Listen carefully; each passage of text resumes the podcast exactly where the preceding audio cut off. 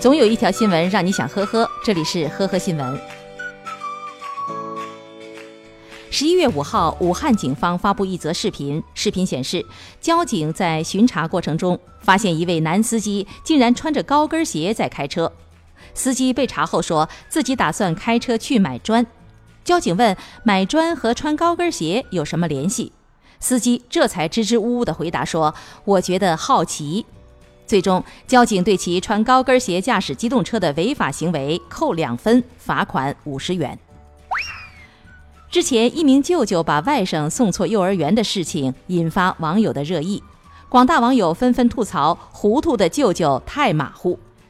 近日，江苏泰州也出现了一位糊涂爷爷，而更夸张的是，他将四岁的小孙子错送的不是别家的幼儿园，而是附近的一所小学。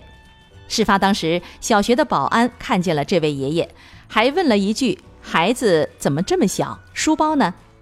而爷爷还理直气壮地回答：“我们家就是个小，书包在学校里。”接着，孩子随着人流往校园里走，爷爷便离开了。最终，在民警的帮助下，孩子才回到了自己的幼儿园。近日，深圳的冯先生被通知说，他家这个月的水费竟然高达一万四千元左右。然而，这间房子冯先生每月只住半个月，也从来不在屋里做饭。经过工作人员排查，原来是连接水表和房屋之间的水管在一楼地面下的一节出现了腐蚀漏水的情况，水全部是漏走的。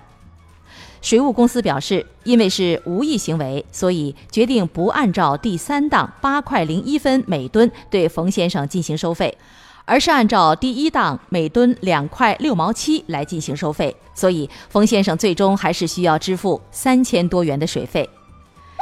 近日，杭州萧山的一家电商平台上有客户在网上一次下单十五万元的手机订单，虽然每笔订单付款都来自不同的账户，但是收货的地址却是同一个。公司负责人觉得很有可能是遇到刷单的了，于是决定先不发货，然后报警。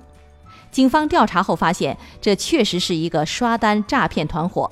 而在平台拒绝发货后，骗子竟然还冒充民警联系了公司的负责人，还发来了假的警官证，说他们查过这批货是正常的消费，要求公司尽快发货。随后，骗子又冒充受害人，说要来公司交涉。警方将计就计，等他们来公司的时候，一举将他们抓获。经查。今年七月开始，嫌疑人马某和同伙通过网上刷单的形式诈骗了多名受害人。目前，嫌疑人马某、李某已经被逮捕。感谢收听今天的呵呵新闻，明天再见。